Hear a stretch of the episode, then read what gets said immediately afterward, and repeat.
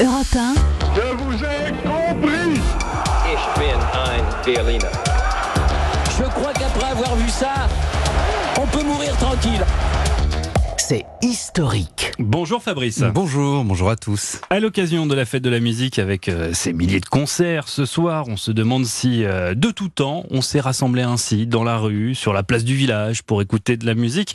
Euh, par exemple, est-ce que les Gaulois euh, faisaient de même? Est-ce que les bardes, euh, comme on peut le voir dans Astérix, ont vraiment existé? Bah oui, les Gaulois l'aimaient et la pratiquaient évidemment dans plusieurs occasions. Pour la guerre d'abord.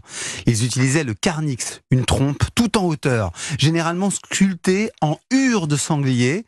C'était un instrument pour stimuler l'ardeur des combattants avant la bataille. En général, il y avait plusieurs sonneurs et le bruit devait donner l'impression du nombre. On en a retrouvé des carnix dans les fouilles archéologiques.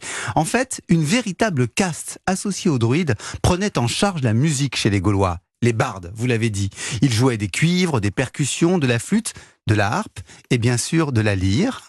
Vous vous souvenez d'Assurance Touriste, évidemment. Et donc, c'est lui, dans les aventures de- d'Astérix le Gaulois, qui représente ce groupe. Est-ce que les Gaulois, euh, Fabrice, pratiquaient aussi la musique en dehors euh, de la bataille, de la guerre? Bien sûr, la musique accompagnait les fêtes, les banquets donnés par de grands chefs ou à l'occasion de mariages. On rapporte qu'un des grands bardes de la fin de l'Antiquité, Ivarnion, un celte breton, avait à son mariage avec la fille d'un comte une centaine de musiciens pour célébrer la noce. C'est un des rares d'ailleurs Ivarnion dont on connaisse le nom parce que tous ceux qui ont été bardes avant l'invasion romaine ont été complètement oubliés car les Gaulois n'avaient pas l'écriture Alors de quoi vivaient les bardes? D'offrandes, euh, d'offrandes de leurs clients, de leur communauté, ou du soutien des princes? Un voyageur grec vers 100 avant notre ère, qui s'appelle Posidonius, en a évoqué un très habile. Voici son histoire.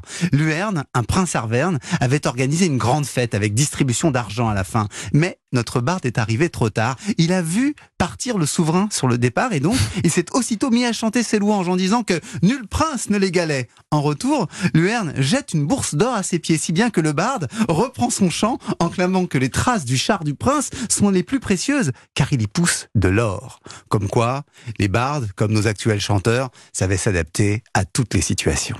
Merci beaucoup Fabrice Dalmeda et à lundi.